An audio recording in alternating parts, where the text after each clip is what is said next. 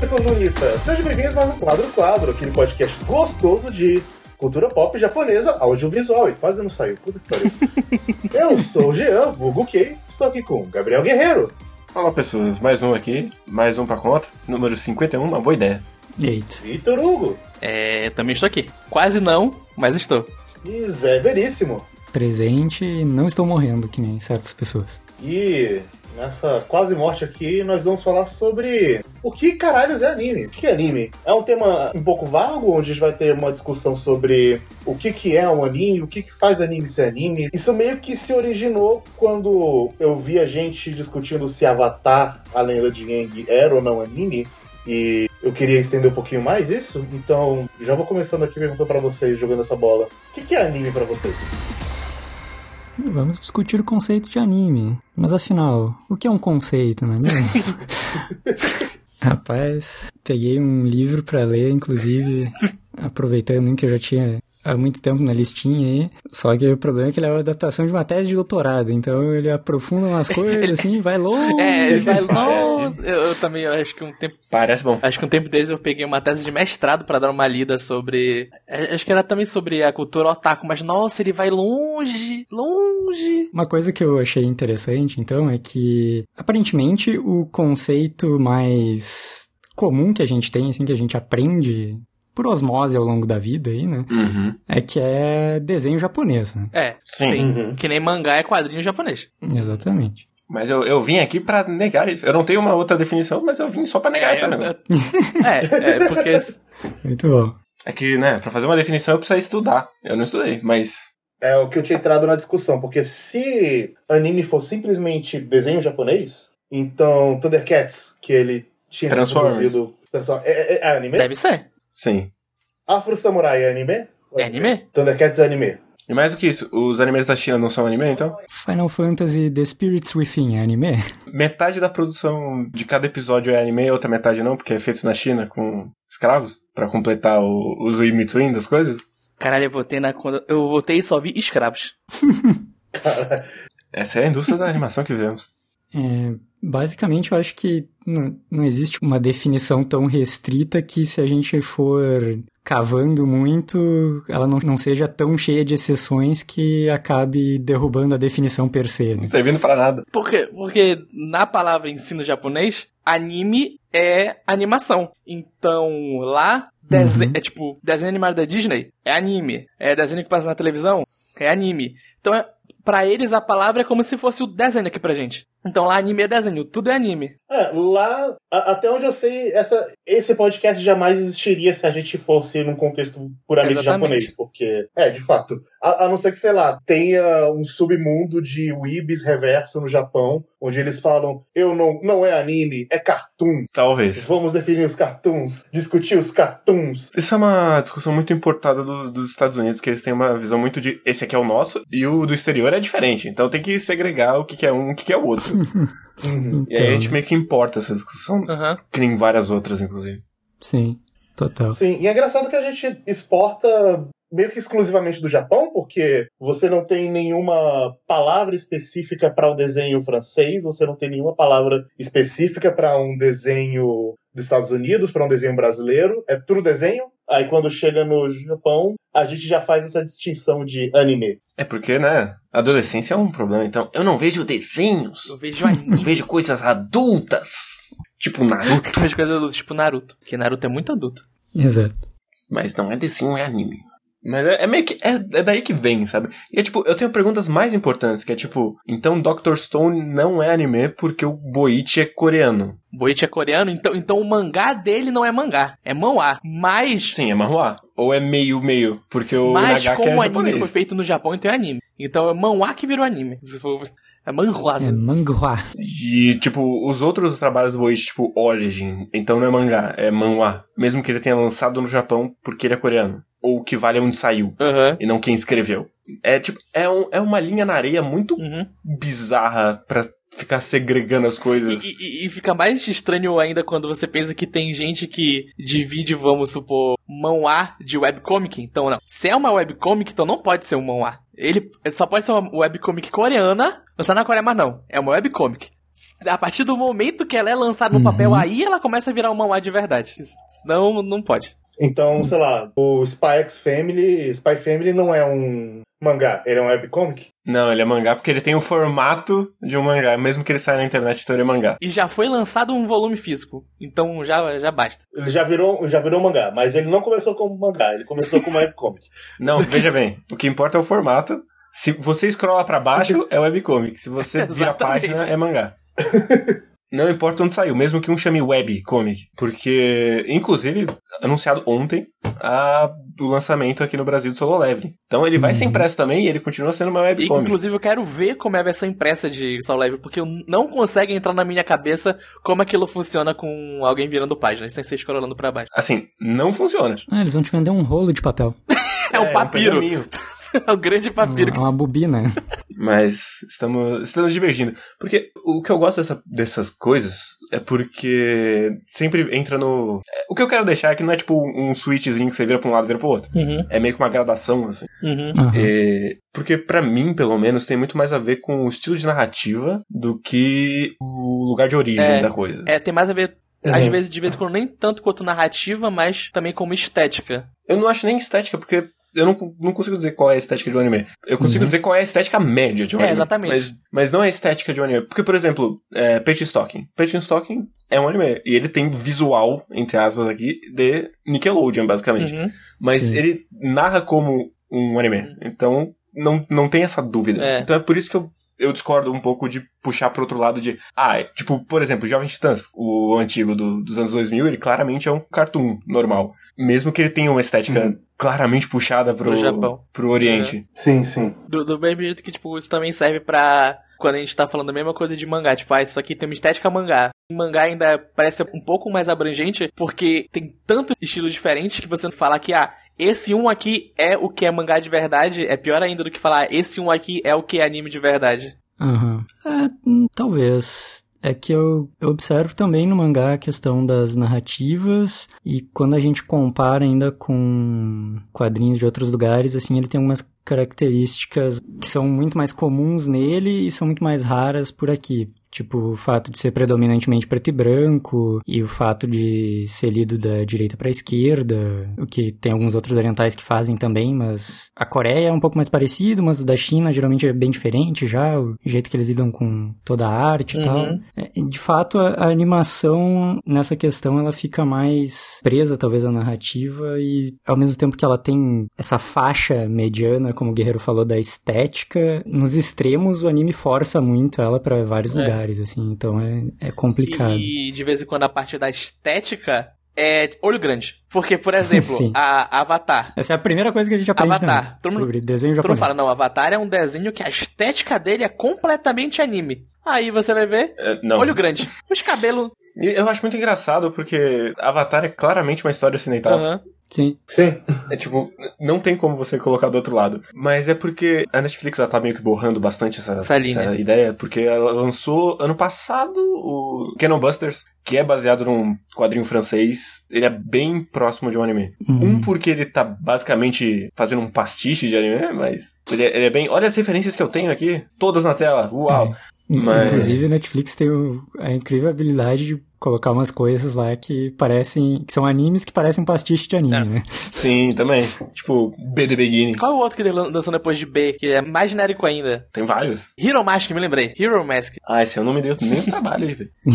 Mas, tipo, e aí, quando você fica com, aquela- com essa coisa, o Netflix é uma empresa americana, então se ela encomendar alguma coisa e fizer parte da produção, isso deixa de ser uma produção japonesa? Uhum. Então, uma coisa interessante nesse livro que eu tava lendo, que chama Anime a History, caso alguém queira ler depois, ele até traz uma certa definição de anime, que é basicamente o que parece trabalhos acadêmicos também consideram como animação japonesa, basicamente. Mas ele aborda mais um- uma questão de existe um aspecto de indústria da animação japonesa. E dentro dessa indústria da animação japonesa existem diversos atores. E ele, daí ele coloca nesse, nessa uma espécie de hierarquia de atores, um organograma de atores, na verdade. Ele coloca desde o pessoal que banca, que no caso podem ser os americanos, como nesse caso, diretores, animadores, etc. Daí ele coloca os licenciadores, distribuidores, o pessoal que veicula propriamente os animes, até o até Sim. quem assiste, né? E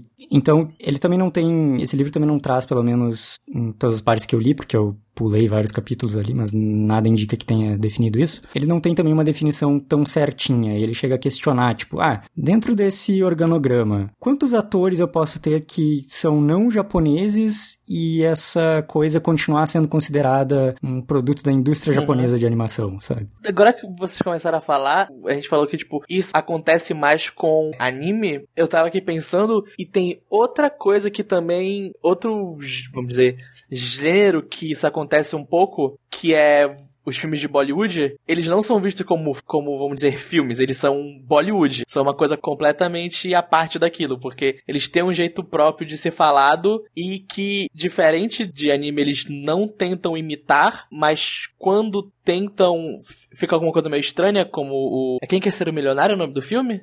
Sim.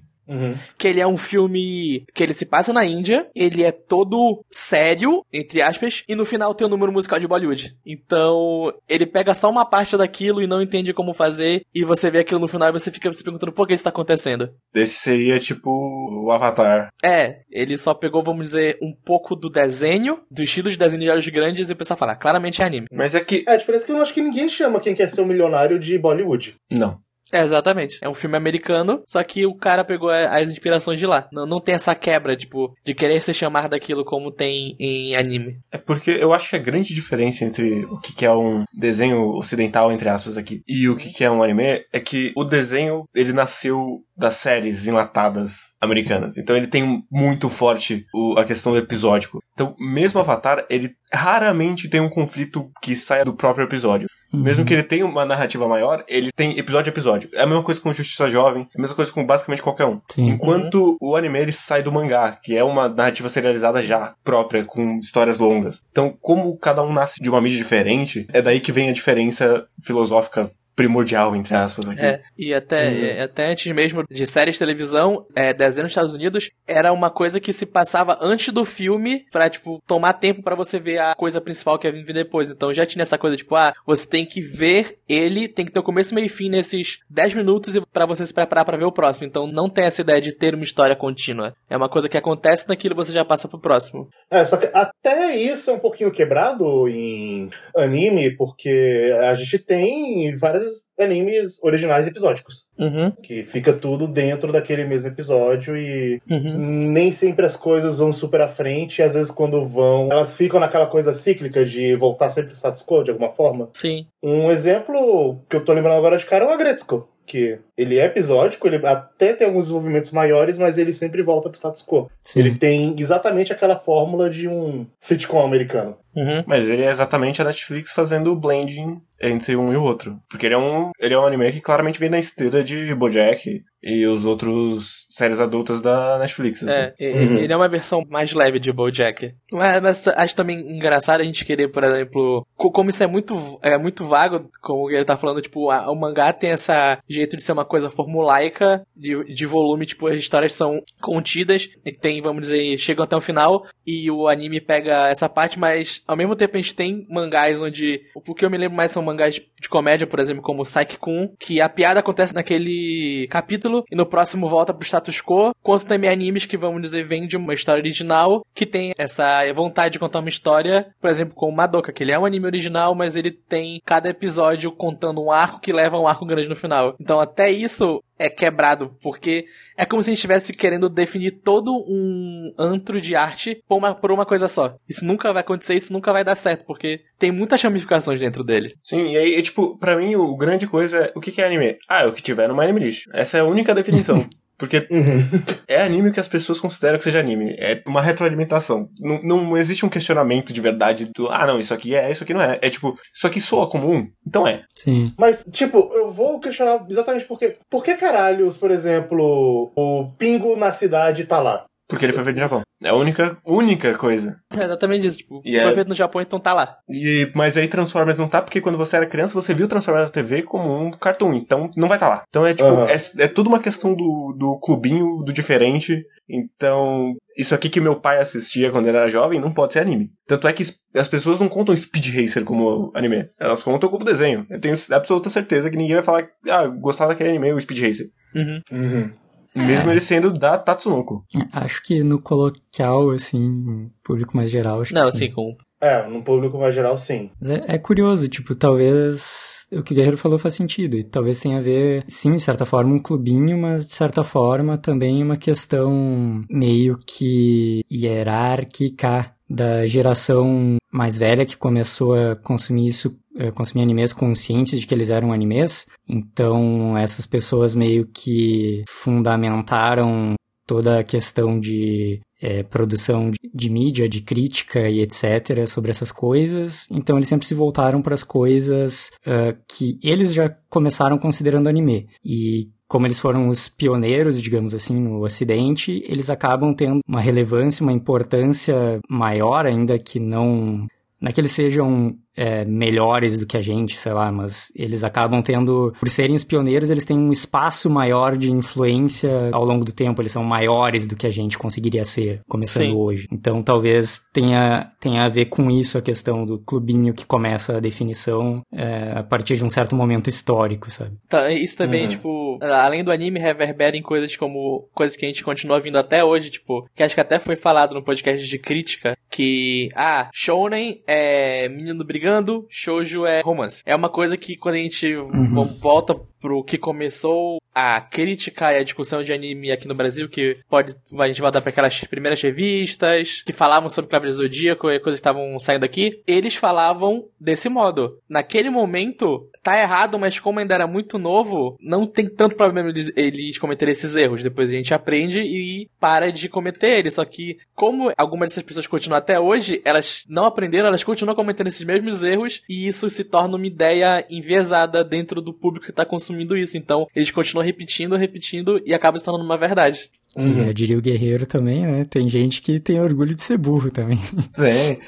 E, e é aquele grande. O que eu ouvi primeiro é o certo, foda-se. Eu não posso estar errado. Sim, sim. Se saiu numa revista Não. impressa e tá falando lá que Shonen é a menino lutando, Shonen é menino lutando. É impossível ser outra coisa. Se a maioria das pessoas acha que é uma coisa, como é que ela pode estar errada? Não é? Uhum. Se a maioria das pessoas na minha bolha acha uma coisa. né? Exatamente. Exatamente, é, é- é ainda pior. É que é é até uma, uma coisa natural, assim, do ser humano, de como nosso cérebro funciona e tal, mas, né, não é tão difícil, assim, de quebrar essa tendência. Mas por que que o Hokuto no Ken é shonen se o protagonista é adulto?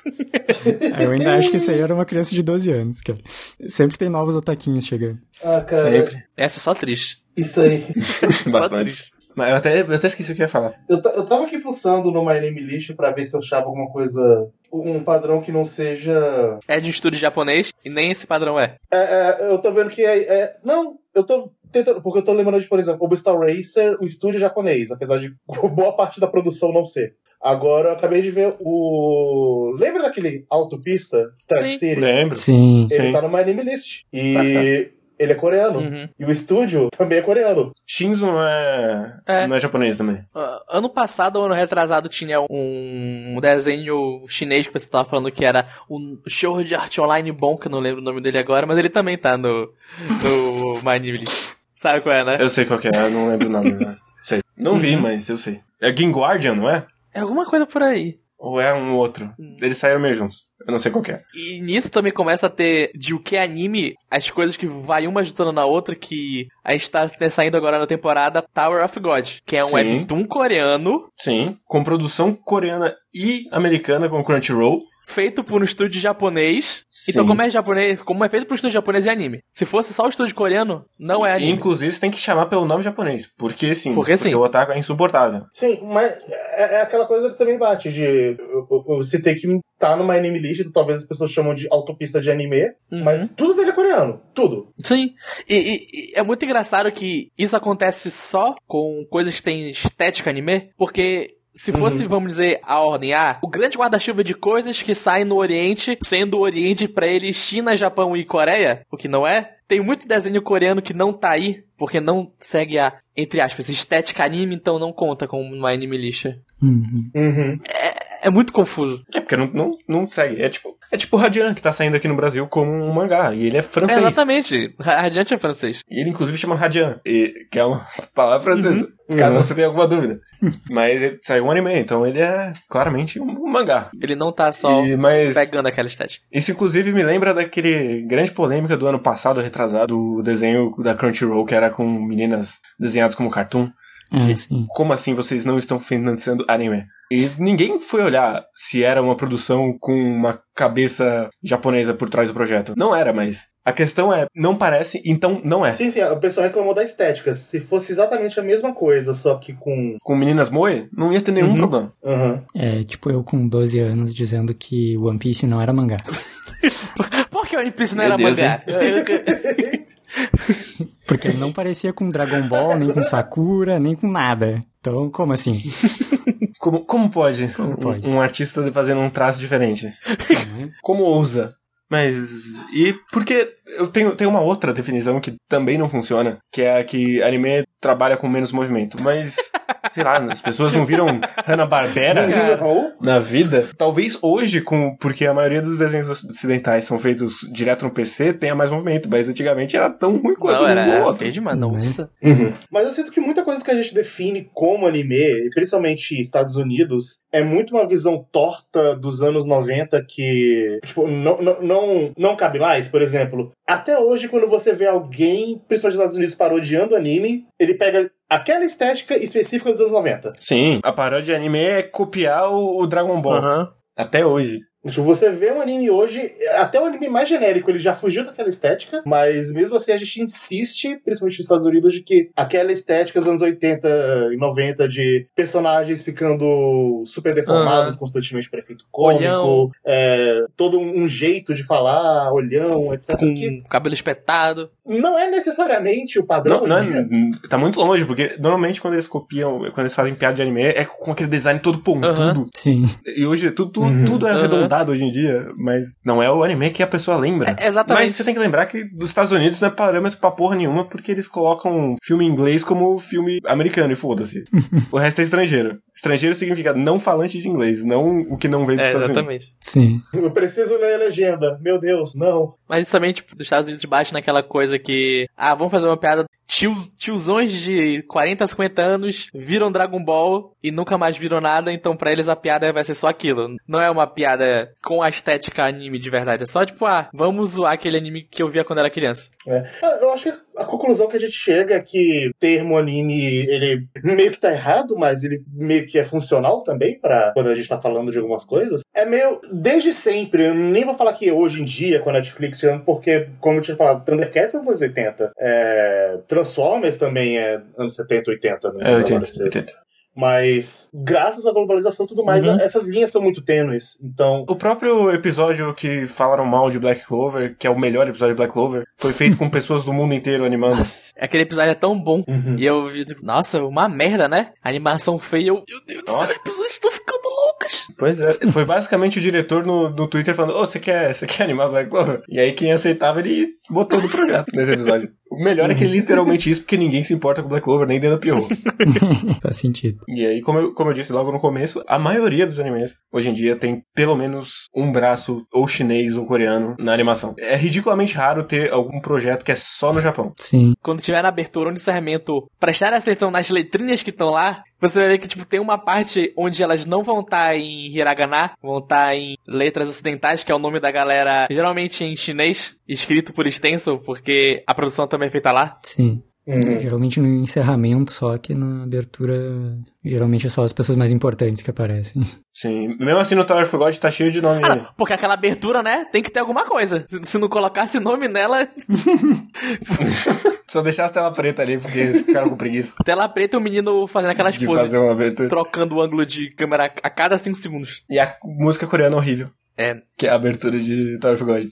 então, né? Mas é curioso porque, ainda assim, com toda essa não definição que, eh, que a gente estabelece e com toda a questão de, como quem falou, da globalização tá derrubando cada vez mais pequenas barreiras existentes, assim, ainda existe toda uma. aquela faixa média que o Guerreiro falou do que é um anime, ainda é bastante claro em função de outras coisas que a gente falou, tipo, da origem da mídia e tal, e de por ser, de certa forma, é o primeiro país oriental a desenvolver uma grande quantidade de, é, de mídia e exportar ela, assim, né? Então, por ser, uhum. ao longo de décadas, um negócio, várias décadas, um negócio muito distante do que se produz no Ocidente, tem um pouco mais de troca, de comunicação direta, de intercâmbio e tal. Então, tipo, eles têm muita coisa enraizada que acaba mantendo uma certa definição que a gente não sabe exatamente como definir, mas que é Sim. muito anime. É, eu acho que também tem outra coisa que as pessoas falam quando pensam em anime é que bate um pouco com o que o Guerreiro falou no começo do desenho americano ser episódico e do desenho oriental ele ter uma estrutura que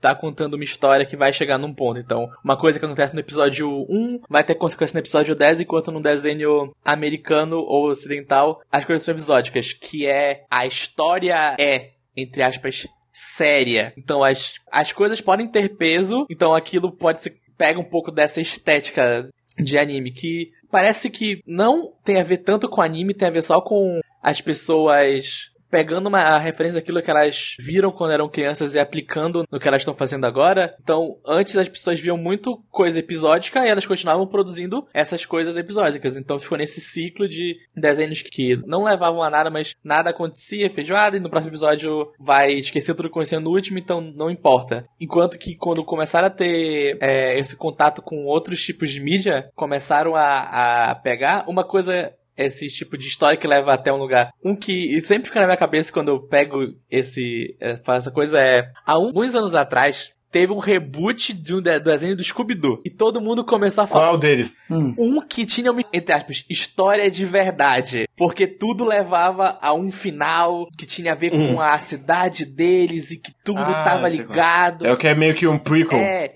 e que a Velma queria namorar com Salsicha. E como tem uma história, o pessoal falava: olha, essa aqui é uma história adulta do Scooby-Doo. Claramente é um anime. Claro. E eu fui ver e é um, é um é desenho normal. O vilão é um papagaio falante. Tipo, não tem nada adulto. é só como tem uma história, começo, meio e fim com consequências, não. Claramente é bebe da estética anime e é adulto. E leva a sério os personagens que eu amava quando infância, quando eu era pequeno esse personagem que eu gosto agora, logo eu tenho que ser levado a sério. Eu quero deixar meu protesto aqui, que pode sim ter papagaio falante, ser uma coisa adulta. Sim.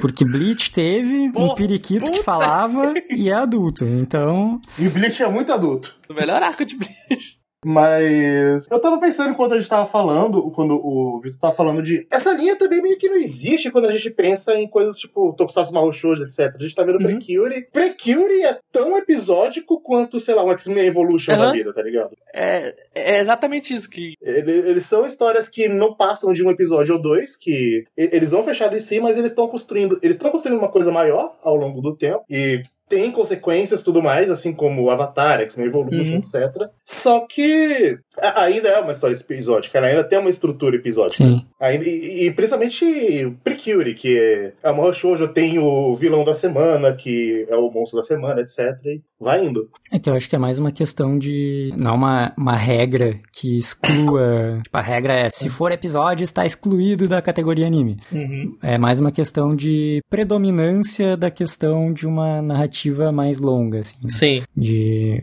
uhum. uma, uma continuidade onde vai ter início, meio e fim de grandes arcos, início, meio e fim de mais um grande arco, até que termine uma história, ou não. o, geralmente o sim. O Jovem Titãs que pega o sem ser o em ação, tem essa, essa ideia, tipo, ah, é episódico, mas no cada final de temporada vai ter um, um grande arco também a. É, é, é, que nos Estados Unidos a predominância é, eu diria que oscila entre o totalmente episódico e esse episódico com um plano de fundo da temporada, que é, é no máximo isso, que é meio que o que vocês falaram que Precure faz e Tokusatsu faz, etc. Na, na verdade, o, o que é, o desenho é, americano faz, é de vez em quando é uma versão bem mais leve disso, porque geralmente tem os episódios episódicos, e no final aparece o, o, grande vilão. Ele é diferente, por exemplo, de Prikuri e de Tokusatsu, que ah, no episódio 1 de Prikuri a gente já vê o vilão principal da temporada e ele agindo. Quanto em algumas coisas, por exemplo, Justiça Jovem. Você tem uma coisa no episódio 1, aí você passa 20 e poucos episódios sem nada, os dois últimos vai ser o final desse grande arco. E esse meio dessas partes episódicas é só você vendo aqueles personagens agindo, que é uma coisa que não acontece, por exemplo, em Precure. A gente já viu uns 15 episódios, uhum. eu acho, ou 12, e mesmo estando tipo, em um quarto da série, já aconteceram coisas importantes para a história dela, já apareceram personagens, já tem algum mistério, uma coisa que é muito difícil de acontecer nesse tipo de desenho episódico americano também. Mas aí eu acho que você tá segmentando um pouco demais. Porque, por exemplo, a Hora de Aventura basicamente funciona desse jeito que você tá falando. Não no sentido de ter um vilão, porque não tem, mas mesmo ele sendo episódico, as coisas vão acontecendo. Basicamente, todo episódio acontece coisa que vai acelerado pra frente. Exatamente. A segunda temporada pra frente de Steve Universe, ela é quase nada episódico. É, ele tem muitas coisas episódicas, mas ele sempre tá construindo coisas ali. É, essa geração. Seja a relação dos personagens, seja é, é, todo episódio ele parece que tá querendo construir alguma coisa maior. Ou desenvolver o personagem e a relação deles que se altera para sempre. Nunca uma coisa fica uhum. 100% fechada ali. E o episódio do Hora de Aventura, que foi dirigido pelo Masaki Oasa, é anime? Claro que não. Foi feito nos Estados Unidos, não pode. E é cartoon. Como? Pode não ter olhão? Não tem cabelo espetado? não tem olhão. Não tem Kamehameha. E o, o, o episódio de Hora de Aventura que parou de Evangelion, de Hora de Aventura já, de apenas no show que parou de Evangelion, que pega toda a estética de anime, mas é Hora de Aventura, é anime? E ele tem uma abertura em japonês. Exatamente. Então é. Então é, claramente. Tem letra japonesa na abertura? Tem. Tem. Então, então é. E é uma cópia descarada da abertura de Evangelho. É maravilhoso. Claro que é. Senão não é paródia, né, pô? Vou fazer a paródia, porém diferente. Mas, ah, lembrei. Uma coisa que é, voltando inclusive pro nosso querido Awards de Ahiro no Sora, que a ideia é que coisas japonesas também acabam no momento que começa, né? Porque, de novo, é uma ideia de adaptação do mangá. Uhum. E não de uma mídia por si, enquanto como o desenho ocidental ele vem de uma ideia de série, então você espera 437 temporadas de Justiça Jovem, por exemplo. Você não vai terminar a primeira temporada de Justiça Jovem e falar, porra, como assim não fechou a história? uhum. é. Mas a primeira temporada de Justiça Jovem acaba literalmente com porra, como assim não acabou a história? Acaba com o plot twist fudido. Mas daí é. Como que, como que termina a temporada assim, meu Deus? Não é. Como que não acaba a história? E, mas é uma coisa que eu queria que. Eu não sei o quanto do nosso público olha coisa antiga, provavelmente não muito. Mas eu queria que as pessoas parassem de pensar que o Japão, desde o começo, adaptou as coisas do jeito que ele faz hoje em dia, que é basicamente pegar o, o mangá e, e botar na tela, assim. Porque, principalmente dos anos 70 e anos 80, era basicamente uma coisa era um, uma coisa era o outro. Uhum. Você pode ver com qualquer trabalho do Gonagai e o anime não tem nada a ver com o mangá. Nunca. Sim. Sim. Uhum. A gente fala um pouquinho disso, se eu não me engano, no cast de animes dos anos 60? Não sei, não, não lembro. lembro. Agora eu não lembro. Talvez a gente tenha falado, talvez não. Sim, e mesmo usando um episódico aqui, que é Sailor Moon, o trabalho foi feito em paralelo, porque basicamente eles contrataram a Naoko Takeuchi pra, pra fazer. Ah, cria uma ideia aí que a gente, vai, a gente quer fazer uma série de Mahou Shoujo. Uhum. E foi assim que uhum. nasceu. Acho que ela tinha feito o Sailor V, alguma coisa assim. Eles gostaram e pediram pra ela estender pra uma outra série. Muita coisa do, do Shinomori que foi pra televisão é assim. Tipo, ó, cria um super-herói aí. Aí ele criava, ah, então a gente vai fazer uma série aqui, tá bom? Tem problema não, faz aí a tua que eu vou fazendo aqui o meu mangá, em paralelo. Aí no final acabam sendo duas coisas bem diferentes, e cada uma com sua própria qualidade. Uhum. E geralmente a coisa que vai pra TV é bem mais infantil e bobinha. É, é bem mais infantil e bobinha, mas aí eu fui ver uma coisa de Shinomori e primeiro episódio um cara leva seis chirambaços na costa. Olha aí. Anos 70 do Japão. É uma loucura. Era a série infantil. Maravilhoso. Ah, mas até aí também é umas coisas americanas dos anos 70, 80. Tinha um... Tem um episódio de pica-pau que a gente adora, que é aquele do. Ah! É! Do cara da Ah, cachoeira. Ah, Sim. Vocês sabem a origem disso, né? Da Sim. cachoeira. Eu não sei. É que assim, basicamente, existia uma coisa meio que era, tipo, um, um desafio que a galera fazia por fama e dinheiro, que era se enfiar num balde e se tacar da Num catarata. balde não, num barril. Só. é.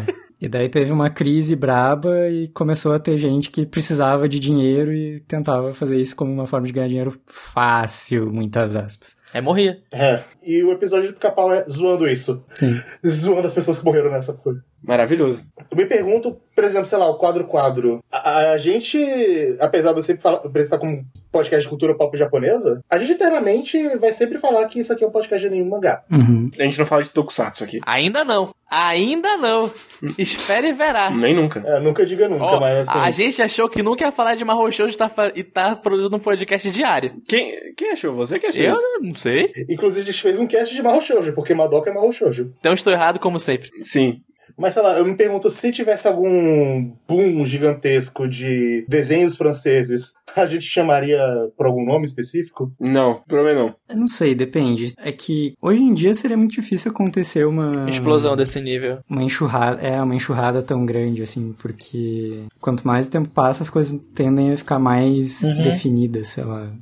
Em questão de, Uhum. de quantidade de grandes produtos e tal. Talvez uma grande onda chinesa em algum momento, não sei. Mas, dito isso, eu acho que a gente pensa muito no, no Oriente quando a gente vai definir as coisas, porque a gente não pega um pop francês e chama de F-pop, mas a gente chama pop coreano de K-pop, pop japonês de J-pop. É. Mas isso é, é um grande orientalismo nosso também. Principalmente porque normalmente Uhum. os fãs dessas coisas são adolescentes e eles precisam de um, um grupinho Eles pra chamar precisam de uma, de afirmação do que, ele- do Uhum. que eles gostam. A, a men- Uhum. a menos que surja um grupinho que gosta muito de animação francesa, não vai surgir um termo exclusivo pra animação francesa. Do mesmo jeito que a gente não separa a animação brasileira de animação normal. Você mal sabe qual que é um, um desenho americano e qual que é um desenho brasileiro hoje em dia. É, é que o que eu digo é no sentido de assim, beleza, pode surgir um grupinho, um nicho que curte um determinado desenho francês. A questão é, quantas animações a França produz para que esse grupo continue se alimentando É. de desenhos franceses, entende? A França produz Pop Team Epic. É verdade. o momento o momento francês lá e ele não deixa de ser anime porque tem É um momento Pouquinho. francês e tem um, um cara Ok. falando francês antes de começar. em francês sim O meu ponto é, a França produz 50 desenhos por a cada estação não. do ano? Não produz. Sim, também tem isso, que a, a indústria japonesa, a gente tá falando de anime, ela ela é ajuda a isso porque ela produz tanto, mas tanto, que sempre tem alguma coisa pra você voltar. Exato, então, tipo assim, ah, um grupinho de pessoas se encanta por Akira, sei lá, tá ligado? E daí eles vão ver, tipo, ah, Akira é uma animação japonesa. mas aquilo não é Aí Eles anime vão atrás. Nem Ghost in the Shell nem Lobo Solitário é mangá É, é, mas enfim, essas pessoas, elas. É, ok, talvez seja um mau exemplo, porque essas pessoas. Muitas das pessoas que gostaram disso deixaram essas coisas. literalmente as pessoas não vão pra lugar nenhum Exatamente. esse é o É, único exato. exemplo que você podia arrumar A pessoa viu Totoro no Netflix e gostou. Esse é o exemplo. Aí ela tem. Aí ela depois vai lá, tipo, ah, tem outro filme desse mesmo estúdio, vai. Aí tem outro, tem outro, tem outro. Aí depois ela. Aí termina desse estúdio, aí abre outras É. coisas mais ou Aí menos ela fala, parecidas. nossa, esse diretor aqui, esse tal de Howie Miyazaki, o que ele fez? Aí ela vai, aí vê Lupin, aí nossa, o que é que é Lupin? Aí nisso a pessoa já tá perdida. É, e sempre tem muita coisa. E daí, ah, como é que são, tipo, ah, sei lá, Ghibli tem, é, produz poucos filmes, então, tipo, ah, tu acha, sei lá, uns dois que tu pode considerar atuais, daí tem mais uns três ou quatro que são, não são antigos, mas estão ali meio, uma coisa meio estranha de definir, e o resto é coisa antiga. E daí tu começa a pensar, tipo assim, ah, e como é que será que são as produções de animes hoje em dia? Será que eles fazem animes hoje em dia? E daí tu acha que tem, sim, eles fazem 50 séries de TV, uns 25 filmes. A cada três e- meses. Exatamente. mas é que eu não acho que é um fenômeno espontâneo assim eu acho que as pessoas só encontram porque já existe um grupo que segrega essas coisas Uhum. Não, Eu sim, concordo. é, é, é, é- mas Uhum. é, o ponto é, tipo, atualmente é difícil acontecer uma explosão tão grande quanto foi aqui no ocidente de que anime teve na década de 80 e 90. Sim. Porque pode até ter, mas tudo já é conhecido. Por exemplo, é, na própria Netflix tem aquelas coisas que explodem nela de vez em quando. Tem o La Casa de Papel, aquele filme O Poço, que são obras é, latinas. Mas isso não abre, vamos lá. Agora vai ter um nicho de pessoas que vão assistir todas as obras é, que vieram da América do Sul, que, que parecem com La Casa de Papel ou que tem os mesmos atores. é, La Casa de Papel é espanhol Ainda é latino, só não é latino-americano. sim mas não é o que a, o que a pessoa pensa quando fala latino não é não é espanhol Então, tipo, Sim, ela não sim. vai procurar, tipo, todo o mercado de filmes espanhóis e Aham. séries pra descobrir que tem mais coisa pra lá. Pra ela, aquilo é só uma série. Então, tipo, ela vai ver como se fosse uma Uhum. série. Mas quanto o anime é uma coisa, tipo, não. Como já veio antes e tem esse nome, então já é aquela estética própria. E também tem aquela coisa que tem desde a Idade Média, quando começaram a ir pra Arábia Saudita, que é o Oriente, ele cresce aos olhos porque ele é diferente. Mas aí eu trago um contraponto aqui, que o Brasil ele tem uma diferença dos Estados Unidos com isso, que a gente separa novela de novela mexicana. E novela mexicana é literalmente qualquer novela que fala espanhol. tem é, tem esse ponto também. Que o Brasil é. E o resto do mundo separa novela de qualquer lugar do mundo pra dorama. Mas, mas é que o Brasil ele tem problem algum problema com palavra. Porque quando você tá na escola e você ouve que tal livro é um romance, você fala, não, não, não é não. Não tem beijinho, não tem gente segurando a mão, não tem. Não tem romance. Como esse livro é um romance? É mentira isso aí. É ação. É, tem essas coisas. Olha, eu acho que isso só aconteceu na sua escola, porque Cara, isso nunca foi uma questão. Na minha, pessoa fala, não, esse livro é um romance. A pessoa fala, não, não é não. Não tem relacionamento, não tem beijo. Na minha, muito, muito cedo fica estabelecido que romance é um estilo de escrita. Sim. Na minha não ficou, então as pessoas eram burras. É tipo, quando você tem 10 anos, assim, você já sabe que existe romance e romance romântico. Eu acho que eu tive esse questionamento seu quando eu tinha 7 anos. Mas depois eu Nossa. Assim, então teve, então não estou errado. Quando eu tinha 3 anos, eu acreditava nisso. Nossa. Quando eu estava na barriga da minha mãe. Inclusive, minhas primeiras palavras foram: Romance é um estilo literário e não beijinho. Exatamente. Foi minhas primeiras palavras. Minha mãe ficou impressionada, até chorou. Mas o que eu tava falando da novela é que, tipo, pra um americano, a novela brasileira ou a novela, a novela mexicana é a mesma coisa. Uhum. Como a gente tem uma proximidade muito grande e a gente é um grande produtor, a gente acaba separando o que, que é o nosso e o que, que é dos outros. Sim. Uhum. E é mais ou menos a mesma linha dos Estados Unidos com basicamente qualquer mídia, porque eles são os Estados Unidos, é. eles são o único país que existe. Uhum. é que, é, tirando, como a gente é mais, tirando os Estados Unidos e tal, que eles são mais, tem essa questão que o Guerreiro falou, a gente como grandes produtores mesmo de, de uma determinada mídia que é novela, por exemplo, a gente ainda é muito aberto a coisas que vêm de fora, sabe? Então a gente acaba consumindo essas coisas. Daí, tipo, a gente fala, ah, novela mexicana e tal, pode ser qualquer novela produzida nas Américas e tal, que não seja brasileira, né? Mas, de qualquer forma, tem, tem um público que gosta bastante disso, sabe? Assim como tem o público que gosta de dorama e o público que gosta de anime, etc. E tem o público que gosta de cinema europeu, por exemplo. Uhum.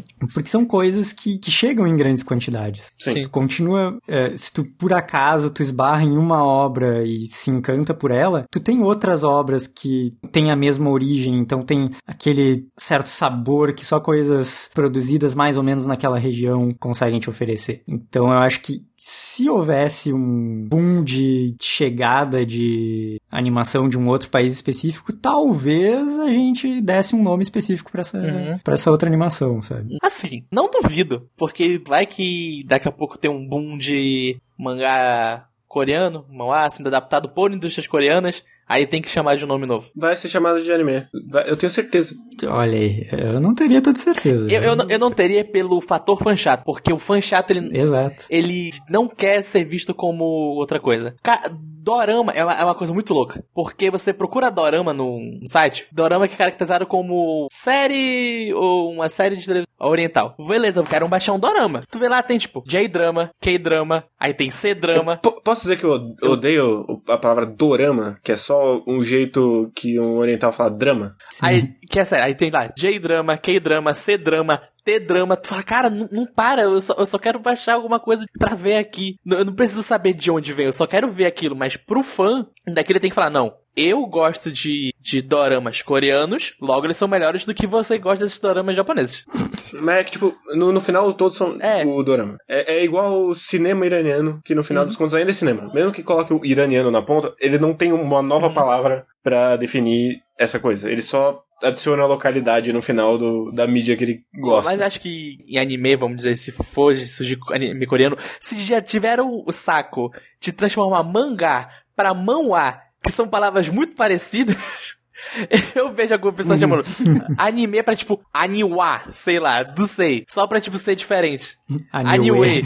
Anime. Eu vejo mais chegando um, um, anime coreano do que tem uma outra palavra. Mas, enfim, me incomoda manhwa e o da China também é um outro jeito de escrever Que soa mão A também. Não é, eu, eu fico sempre isso na minha cabeça. Tipo, o da China não tem o mesmo nome que o da Coreia, mas muda, tipo, duas letras. Sim, muda a grafia, mas O- fala igual. W. É, é tipo isso.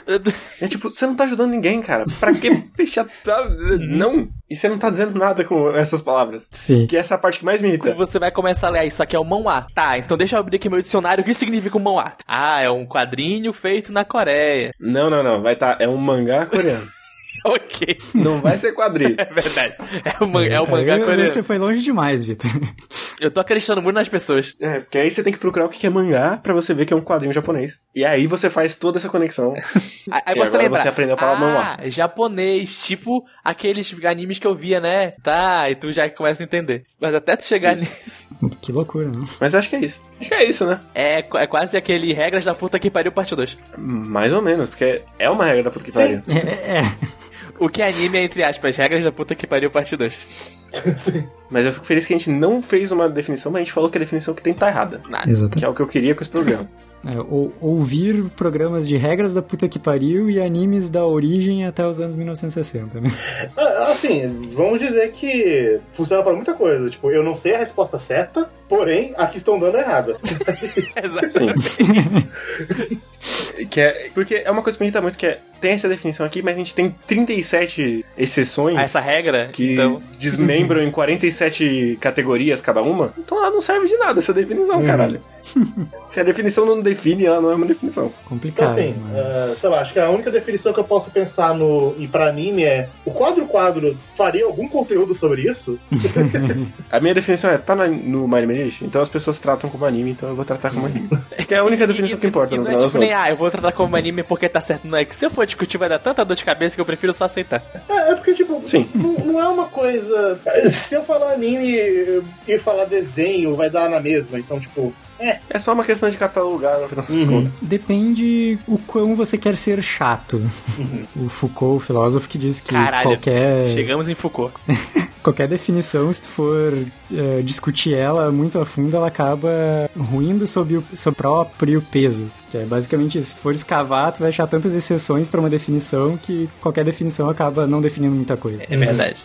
Eu gostei que nesse programa a gente vai conseguir irritar todos os nichos. Que a gente conseguiu falar mal de dorama, de tokusatsu, falar que quem fala de K-pop só tá buscando um grupinho pra ser aceito, falou mal de, de quem fala que anime é só coisa do Japão e falou mal de mangá também. Então vai ser maravilhoso. Se você, filha da puta que tá ouvindo isso aqui, vai no Twitter e fica mandando GIF de K-pop pra lacrar, Não, não é. GIF. é um vídeo da apresentação inteira pra dar view. Inclusive, eu, eu, eu acho importante dar esse destaque, que é tipo, pense você mesmo. Eu não tô botando se é real ou não, mas se esse excesso de categorização não tem um racismozinho por trás. É verdade. então diga não ao racismo. E tchau, tchau! Tchau. Tchau. Ouçam de verdade os episódios 33 e 43 do podcast, que eles de fato contribuem pra essa discussão que a gente teve aqui.